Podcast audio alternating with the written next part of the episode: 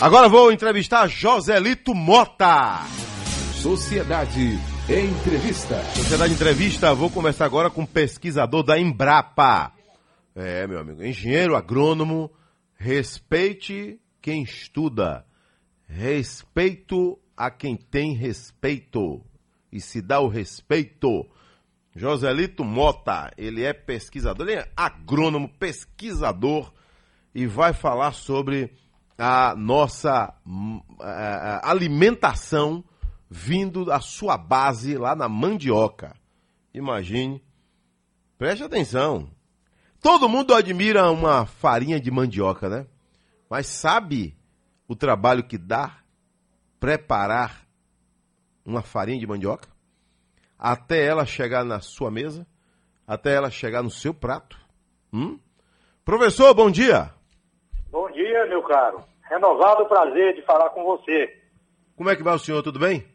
Tá tudo bem. O senhor está nos abençoando, né? Pronto. Eu vou bem. Então, Adelso Carvalho está aqui para lhe cumprimentar. Pois não. Muito Às bem. 7 e 8 na Bahia. O senhor está em Cruz das Almas, está em Salvador ou está onde, professor? Não, eu estou, nesse momento, eu estou no município de Camaçari. Estou passando esse tempo de pandemia no teletrabalho aqui em Jauá. Opa, tá na praia?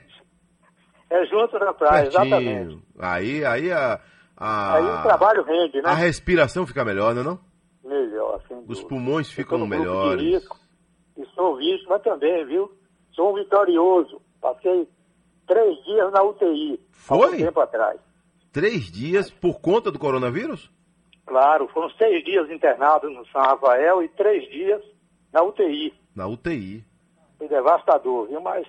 Quando eu foi entrei- isso, professor? Hã? Quando ah, foi? agora, depois das eleições, de Ah. 17 a 23. Olha aí, ó. Tá vendo? Ah, mas tem muitos casos, rapaz. Olha, a minha família foi, foi algo devastador, porque teve a esposa, a filha, entendeu? Teve também um, um filho mais novo, de 31 anos, que entrou com Covid e pneumonia. E o pior, para finalizar isso, essa tragédia interna, que não chegou a ser o máximo, mas perdi um concunhado. Foi gerente do Banco do Brasil em várias unidades da Bahia, Vitória da Conquista, Santa Maria da Vitória, Caetité, Candiba, Gilson Cardoso. E Olha ele aí. tinha comorbidade, tinha é, enfisema pulmonar, e o, ele, o, o corona matou no mesmo dia que ele foi internado. Foi Mesmo internado e entubado e, e faleceu. Então, uma dor profunda na família. Muito triste. Até me emociona. Mas vamos lá. Deixemos esse. Agora, isso eu disse para a gente, pra, também aliado ao que vocês sempre propagam no seu programa, vamos ter cuidado. Vamos ter cuidado e identificar os sintomas logo, porque aí tem jeito. Se não identificar logo, aí ele, numa velocidade incrível, Ele ganha força, ele, né? leva, ele leva para o outro plano. Ganha é força. verdade. Às 7h10 na Bahia, 7h10. Mas você morou em Cruz das Almas, né? Porque a, a Embrapa, Embrapa, a força dela na Bahia está lá em Cruz das Almas, não é isso? Exatamente. Eu, eu estou vinculado, todas as unidades da Embrapa, hoje caminhando 5 horas da manhã, eu estava ouvindo a Rádio Sociedade colocando né, a informação de as unidades da Embrapa vão ser presenciais a partir, né, vão retomar as atividades presenciais a partir de 1 de março. Então eu estou vinculado à Cruz das Almas, mas as pessoas que estão no grupo de risco, elas estão no teletrabalho, entende? Pelo Ok. teletrabalho, aí eu faço lives, entrevistas, como essa que estou fazendo com você. Faço, ontem eu fiz um Agromais, fazia um comercial. Segunda-feira, pela Band, estou fazendo outro Agromais sobre mandioca como alternativa alimentar para substituir os produtos que têm glúten. Então, eu estou em pleno trabalho. E os outros colegas da Embrapa, ou uns estão em Cruz das Almas, no teletrabalho, outros estão em, em outros locais, porque assim também é permitido. Entende? Entendo. Eu estou agora aqui. Todo funcionário da Embrapa é servidor federal, não é isso, professor? Exatamente, exatamente. A empresa é a vitrine do Ministério da Agricultura, a Embrapa. Né? É, a uma força, né? É, é um patrimônio a Embrapa, da né? É um patrimônio nacional a Embrapa, né? Exato. São 43 unidades. E na Bahia nós só temos uma, a Embrapa, Mandioca e Fruticultura, que fica baseada em Cruz das Almas. Cruz das Almas. E isso é, é, ajudou a crescer muito Cruz das Almas, né? O, Sem o, dúvida. Todos os segmentos ganharam com a Embrapa e anos e anos depois veio aí o campus da UFRB e Cruz das Exatamente. Almas é tida como a cidade universitária, né? A cidade cresceu Exatamente. bastante, desenvolveu bastante, né? o comércio forte, tudo também é, com a força presencial da Embrapa. É... Exatamente. Ô professor, o senhor falou aí do glúten. A, a mandioca substitui o, o que a gente, ou de repente alguém não pode comer porque tem glúten ou não quer para não engordar e tal, para não ser é. ruim para a saúde, é isso? O que há, na verdade, Adelson, é que a, a mandioca é uma riqueza muito pouco conhecida. Eu costumo dizer que a mandioca é o maior patrimônio alimentar do mundo tropical. Isso por conta do carboidrato, da energia que é proporcionada. Mas é um carboidrato especial. E entre essas qualidades dele não contém glúten. O glúten é uma proteína que está presente no trigo, na aveia, na cevada e também é, no malte, que é um derivado da cevada. Esse que faz a cerveja da esbórnia de sexta-feira. Então, contém glúten. Mas há pessoas que não podem conviver com o glúten, porque essa proteína, no plano, vamos dizer, vamos, vamos focar em relação ao principal produto obtido, né, alimentar do Brasil, do mundo, que é o pão. O pão é feito de trigo. E o trigo contém essa proteína, o glúten, que ele tem uma função muito importante na panificação, para dar elasticidade e extensibilidade à massa que se faz o pão. Mas no plano alimentar, nós não temos facilidade de digerir o glúten. Ele causa, no intestino delgado, que é a área de absorção dos nutrientes, ele causa lesões, ferimentos, atrofias, é, inflamações. Hoje a obesidade está sendo estudada como uma doença inflamatória. E o grande vilão nessa história é justamente o consumo compulsivo que se tem de trigo. Você acompanha e vê a evolução que se tem hoje de tantas formas, os deliveries de pizzas, aí é, é, no café da manhã é pão, é bolacha, é biscoito com trigo, aí você vem no, no almoço, às vezes, se serve um macarrão, um talharim, trigo, no lanche, na parte da manhã também, às vezes é o coxinha empada, trigo. Chega de tarde e ir à noite comer pizza. Aí você tem pizza, lasanha, bolacha, biscoitos, tudo feito de trigo. Então o trigo, ele, é, ele representa um risco, um risco para inúmeras pessoas. Nós temos hoje, hoje nós temos no Brasil 1%, ou seja, nós temos 2 milhões de pessoas que têm intolerância absoluta, intolerância ao glúten. São os celíacos. A pessoa que é celíaca, a intolerância absoluta, não pode entrar numa padaria, não pode respirar o ar da padaria, porque o glúten está em suspensão na padaria. Mas existem também as outras, é, uma outra quantidade que representa 6%. 6%, isso representa em torno de, são 12 milhões de brasileiros que têm a intolerância não celíaca.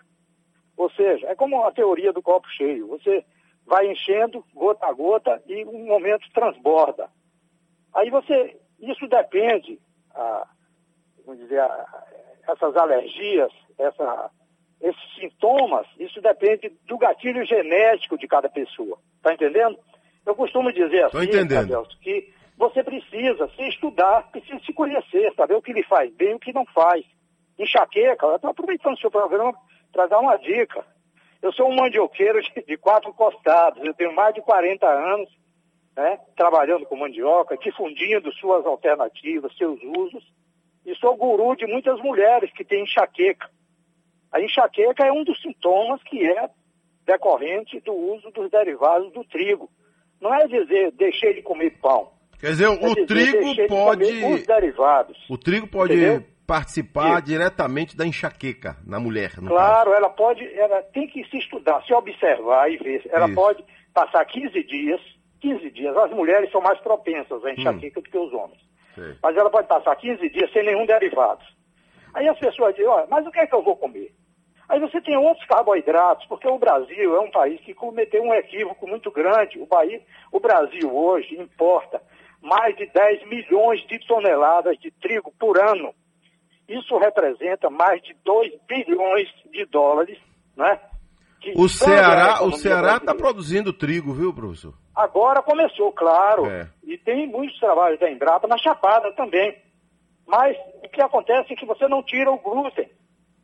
O glúten que é o problema, tá entendendo? Ah, no, ele no é o plano vilão. alimentar. Ele é o vilão. Agora, o Brasil importa cerca de 80% do trigo que consome. Mas nesse Entendeu? caso aí, a enxaqueca não seria provocada pelo glúten e não pelo trigo? Não, mas o trigo contém o glúten. É isso que eu estou dizendo. Mas é impossível produzir um trigo sem glúten, então. É, existe, no plano religioso, existem alguns países que desgluteinizam o trigo para Hum. a hóstia. Entendeu? Então a Argentina, a gente tem conhecimento, Portugal. Esse é um problema para a igreja, entendeu? No plano. Eu já fiz trabalho com Dom, Dom Geraldo Magela, quando cardeal aqui, já fiz utilizando a fécula da mandioca, o, o amido né, da mandioca, a goma da mandioca, junto com a farinha de trigo, para diminuir a importação de trigo. Isso no plano alimentar e fiz o teste com, com as, as, numa fábrica de hóstias, lá no fim de linha de Brotas, algum tempo atrás. E as hóstias ficaram mais macias, mais consistentes, mais alvas. Eu utilizei uma proporção misturado com, com o trigo. Mas essa não seria a, a hóstia adequada para quem é celíaco. Então, na Igreja Católica, segundo justamente isso, esse assunto foi para o Divino Conselho de Disciplina dos Sacramentos, em Roma, na Itália. Isso Ô, tempo professor, atrás, 2002, professor. Tem 18 anos. A, a, a casa da farinha, a casa de farinha, a verdadeira casa de farinha, ela está em extinção? Daqui a um tempo não vai existir mais a casa de farinha? Como é Olha, que a Embrapa observa a casa de hoje, farinha? Nós temos uma casa de farinha tradicional, certo? Que ela requer melhorias por conta da higiene e da qualidade. Afinal, o que se busca é a segurança alimentar. E hoje nós, o, o propósito da Embrapa, das instituições de assistência técnica, que existem ainda, né, as organizações não governamentais, temos também o governo do Estado, que tem uma, participação com o Bahia Produtiva, visa justamente que os agricultores possam se organizar e ter casas de farinhas comunitárias. Porque você tem, você conhece, Adelso, que eu vejo, eu acompanho você há algum tempo, você tem uma sensibilidade muito grande com as questões do campo. E você se visita uma casa de farinha, seguramente você fica com o pé atrás para comer um produto que sai daquele. da- É, primeiro que o, o cara tá lá sem camisa, tem local o cara tá sem camisa, Ah, suando, a feito moça, um, uma chaminé, é, entendeu? Em cima da farinha que está sendo domésticos que produzida. estão justamente colocando É. seus dejetos Não, isso É aí um- tem que ter É uma limpeza. bagaceira, entendeu? Aí você, o trabalho que a Embrapa desenvolve na linha de capacitação, eu vi essa quarta-feira, eu vi você entrevistando, ouvi você entrevistando o Humberto Miranda, Isso. né? que é um dos parceiros da Embrapa, junto com a Fé Comércio. Estamos estabelecendo uma parceria para justamente com a extinção da EBDA, que aconteceu na Bahia. Nós Que foi um absurdo. A, a rede de extensão. Você está falando com um ex, com um ex-ematerbiano. Eu entrei na Ancarba, né? Isso faz muito tempo, em 71, em 1970. Eu entrei na Ancarba, depois virou Penserba, depois virou Ematerba. Aí nesse circuito entrou o segmento político, a política mesquinha, partidária, numa atividade técnica e aí enfraqueceu a EBDA. né? Aí passei por até a Ematerba, depois virou a EBDA e depois foi extinta. Extinguindo a EBDA, os, os pequenos lavradores ficaram à mercê de quê? Qual a possibilidade que eles têm de conduzir tecnicamente uma atividade se não tem assistência técnica? Então, está se retomando isso, mas nós tínhamos uma, uma empresa que, com seus defeitos, mas que alcançava o território baiano todo, particularizando aqui. Tem muitos estados que já fundiram, e a Bahia fundiu também quando criou a EBDA, era empresa baiana de desenvolvimento agrícola, mas juntava a EPABA com a assistência técnica, era uma só. E depois extinguiu.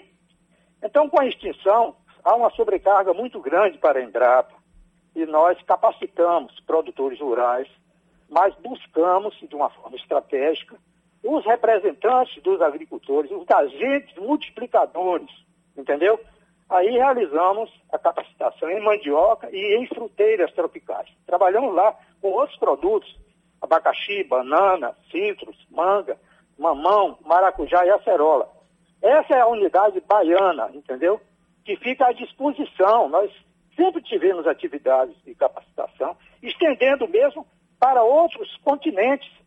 Realizamos atividades, por exemplo, imagine você que nós realizamos atividades para 28 jovens africanos de 14 países.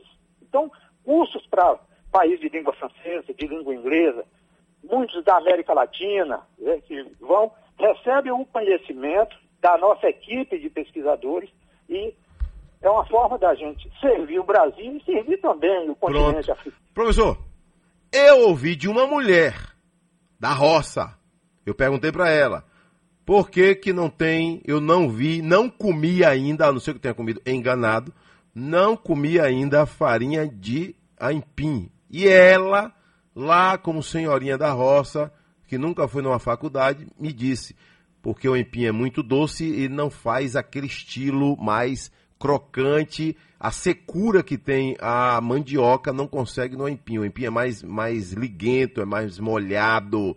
Mas o senhor, com o conhecimento técnico, o que é que diz? Bom, vamos por etapa. A primeira, vamos distinguir quem é aipim de quem é mandioca. Isso. Né? Existe um princípio tóxico que, que existe na mandioca e no aipim, chamado, vamos dizer, no senso comum, como ácido cianídrico. É um nome técnico, mas o nome técnico verdadeiramente seria glicosídeo cianogênico. Vamos chamar de ácido cianídrico, cianídrico, HCN. Existe no aipim e existe na mandioca. Só que no aipim ele está em proporção mínima, sem nenhum risco. Se você pega até as folhas do aipim, você pode picar e dar para os animais sem risco. A mesma coisa você não pode fazer com a mandioca, seja a folha ou seja a raiz. Então, o nível do aipim é baixo. E o do, das variedades chamadas bravas, amargas, é, veja bem, o aipim é chamado também de mandioca de mesa, aipim, macaxeira ou mandioca doce. Mas macaxeira muda por causa do regionalismo, né? É, o regionalismo, eu quero dizer, as denominações que se dá hum. a, a mandioca mansa, é essa que a gente come, Sim. Né, que a senhora se referiu. E você tem as bravas que normalmente são utilizadas, elas têm um teor mais alto e varia. Nós temos hoje, na nossa coleção de variedades na Embrapa, nós temos, já tivemos cerca de 2.050 variedades. Estima-se que o Brasil tenha cerca de 4 mil variedades de mandioca. Aí varia o teor de ácido cianídrico. Então, o que predomina, principalmente no Nordeste, são as variedades de mesa, as variedades bravas, que faz farinha. Os aipinhas, eles não são utilizados para fazer farinha, não é porque não sirvam para fazer farinha. É porque alcançam um preço melhor e se a pessoa for fazer farinha, não, nunca ele vai ter o preço que tem comercializando o aipim para você cozinhar e ter à mesa. Hum. Agora, essa questão de crocância que ela referiu a você, não há. Quem dá a crocância não é a variedade. Quem dá a crocância é o fogo. Você pega uma farinha na feira livre, ela tem 13% de umidade. Você pega uma farinha de copioba, tipo copioba, de, da região de Maragogipe, São Felipe e Nazaré, onde estamos trabalhando a indicação geográfica junto com a Universidade Federal da Bahia, o FRD, você tem uma farinha que tem cerca de 2% de umidade. Aí ela fica crocante, ela trinca nos dentes, entendeu? Essa essa mesma condição, uma farinha de aipim pode também. Chega, sobe uma poeirinha na hora que joga no feijão, né? ela bem feita, ela não tem poeira, porque o amido fica retido. Retido. Junto com as fibras, entendeu? A farinha de copiola tem essa. Você, você pega uma farinha dessa, se o indivíduo mete a mão no saco, é bom entrar com luva, né? Para não contaminar. É, Mas se é. ele mete a mão no saco, ele puxa e ela vem, a mão sai limpa. Sai limpa. Não tem problema. Agora, tem outras, isso depende aí, depende da variedade. São as, aquelas que tem muito amido, aí dá uma farinha chamada farinha poenta. É diferente, a farinha de copioba. Agora, a professor, a gente não pode deixar de falar, porque são muitos assuntos mesmo. Muito, É, muito. É, é, um, é um, um, um assunto amplo. Muito amplo. Mas eu muito falei da vez passada aqui com você, Ah. e quando eu passo na estrada que vejo aquela farinha amarela, eu não esqueço da sua recomendação. Não compre, ou cuidado com essa farinha amarela. É, essa aí, meu amigo, Alça, é açafrão, farinha... açafrão, né? Que Coloca, né? Não, não é o açafrão. Se fosse açafrão, mas é Sim, mas no normal, açafrão. o correto seria ele, o açafrão. Né? Não, não, o correto, o correto, veja bem, no, no meu entendimento, o correto seria ela adquirir uma cor ligeiramente amarelada, Hum, viu? Porque a farinha de copioba, por exemplo, ela não é amarela, ela é creme. ela é A creme. cor é creme. Mas você não tem um nome, não é um nome definido como azul, branco, verde, amarelo, que são definidos. Creme, aí a pessoa chega e puxa para o lado amarelo. Como a farinha de copioba ela ganhou notoriedade, principalmente no recôncavo, aí se começou a querer fazer uma farinha dando essa coloração que é conseguida através da torração. Se você veio fazer a farinha de copioba, isso estou lhe dizendo porque sou uma pessoa muito presente nesse trabalho, embora trabalhe numa instituição de pesquisa.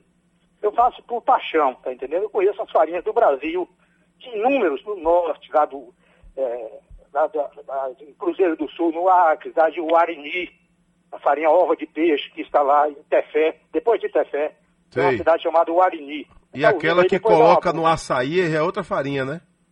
é, aí pronto. Aí no, no açaí eles usam uma farinha de lá, que a farinha não é a farinha nossa.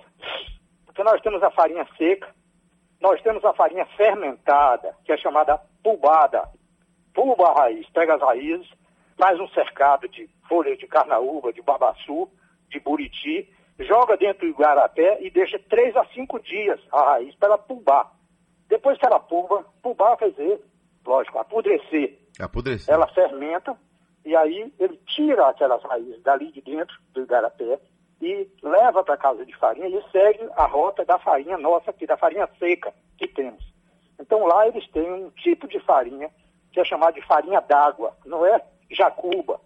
É uma farinha que passou, a raiz passou por dentro d'água, entendeu? É um tipo, como é a farinha de uarini, essa que se chama ova de peixe, chamada de caviar da mandioca. Ok. Então são inúmeras as farinhas Números nós temos no que Brasil. depois a gente vai destrinchar com mais tempo. Mas eu- tudo a, a mandioca na condição de alimentação animal, ela, tem pergunta aqui, ela substitui o milho, professor? Olha, veja bem, a mandioca é preciso compreender quem é a planta. A planta é, ela é uma planta com, com um grau de interessante de como se ajustam as partes. Você tem a raiz que é fonte de energia, de carboidrato. Na medida que você sobe no caule, você vai diminuindo a energia porque ficou nas raízes e você vai aumentando vitaminas, proteínas e minerais que você encontra justamente na folha. É como, é como um queijo goiabado, um Romeu e Julieta, tá entendendo? Se combinam naturalmente. É uma, ela tem essas características. E a parte aérea da mandioca é a parte mais rica, porque estão proteínas, vitaminas e minerais. E você disse com propriedade, ela pode servir para os animais os animais voltam à mesa, entendeu? Então, essa, essa condição que ela tem de aproveitamento da parte aérea é um caminho que deve ser perseguido pelos agricultores. Se criou muito um, sei lá, um, um estigma, um medo de intoxicação dos animais, mas a gente tem como amansar a mandioca brava. Como é que a gente amansa a mandioca brava? Triturando, processando. Se você pegar a folha da mandioca, passar junto do seu nariz, você não sente cheiro de nada. Mas no momento que você mistura, pega com a mão esfrega, né? como se faz com orégano, aperta ela, você cheira, você sente o ácido cianídrico. Aquele é o princípio tóxico que precisa ser eliminada pelo processamento. Então, a parte aérea da mandioca, principalmente as ramas e folhas, você pode picar, passar numa picadura de forragem, tirar, deixar de um dia para o outro, para você perder. Já é o suficiente. Hein? Já é o suficiente. já é o suficiente. Mas se você tritura e expõe ao sol por 3 a 4 horas, aí você vai ter o feno de parte aérea da mandioca. Esse feno, ele é tanto mais rico quanto ele for da parte mais tenra, parte mais elevada. Porque a haste, o tronco da mandioca, ele, é, ele tem muita fibra. E aí, quando você faz um feno de parte aérea, ele, pode chegar de 28% a 32% de proteína bruta. Melhor para o leite nova. ou para carne? Hein? Melhor Não, para o produtor de leite ou de carne? Esse feno, repare, se você faz um feno com a parte aérea da mandioca, você pode dar pra, principalmente para os ruminantes. Aí você tem, para produção de leite ou de carne, você pode fazer o feno ou pode fazer a silagem. A silagem, aí você já utiliza a haste também, porque a haste tem açúcares. O tronco da mandioca, as ramas. Hum. Se você passa junto um e outro, aí logo você compacta, você conhece o processo de silagem, você tem também criação de animais. Então você compacta para justamente eliminar o ar e você pode mesclar não só com a raiz da mandioca, que você pode também triturar, bater, passar numa fatiadeira e secar ao sol, fazendo raspas, para fazer como se estivesse fazendo um sanduíche, como você pode misturar com o napier. Então a mandioca ela precisa estar presente, principalmente nas regiões semiáridas, porque é um camelo vegetal, como eu te disse aí, ela resiste à seca, produz em solo de baixa fertilidade. Eu diria como se ela fosse assim, um híbrido, como se fosse o do, do camelo com o boi, no plano animal, entendeu? Porque ela, ela, ela tem, ela junta uma coisa e outra. Ela é resistente à seca, produz em solo de baixa fertilidade e nada se perde, nada se perde na mandioca. Até a maniva que você usou para plantio, você pode jogar dentro do forno para fazer farinha. O que, é que você perde nela, em mandioca? Ô, professor, é, recentemente, é, um ah. profissional me disse que, aqui numa entrevista, que hum. existe uma relação econômica, ou seja, custo-benefício. Se a plantação de mandioca não der, nas palavras dele lá, em torno de 15 toneladas por hectare, não é viável, ou seja, não vale a, pena plantar. É isso mesmo? Uhum. Olha, nós precisamos, é verdade, porque depende dos custos de produção. E o, nós temos mecanismos simples, cuidando da mandioca. A mandioca é cuidada, Abel, como se fosse a gata borralheira da agricultura. Quando se vai plantar, vem a chuva, aí se planta milho, feijão, né? As culturas consideradas. Mas ela gosta de chuva? Hein? Ela gosta de chuva? Chuva no início, ela, nos primeiros 120 dias, a mandioca não pode ser competida com o mato e ela precisa fazer suas raízes de reserva, as raízes embaixo. Depois pode vir a seca que for, ela vai embora. No, no, como é? Depois desse período, pode vir a seca que for, ela não morre mais. Claro, é, aí pronto. Aí pode mandar São, São Pedro fechar a torneira, com 120 dias ela vai embora. Entendeu? Ela tem, e, porque nós utilizamos as raízes para comer, mas no plano biológico, as raízes são justamente para alguma intempérie, a falta de chuva, ela reserva, porque, ou então se se faz uma poda, aí as reservas vão formar o laboratório da planta, que são as folhas, entendeu? Então, as raízes têm essa função.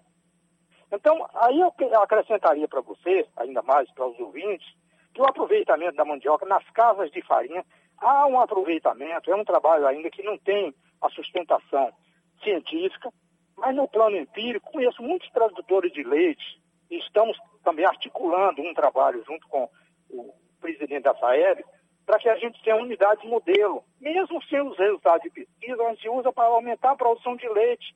Você usar a manipoeira, o caldo de prensagem da mandioca, entendeu? Esse caldo de prensagem ele pode ser utilizado se deixar de três a cinco dias descansando. Valeu, seja, professor. O senhor conhece entendeu? muito. Agora então, é- vamos. É, é, o tempo, claro. o tempo ele é cruel é com a gente. É muita coisa, é muita coisa.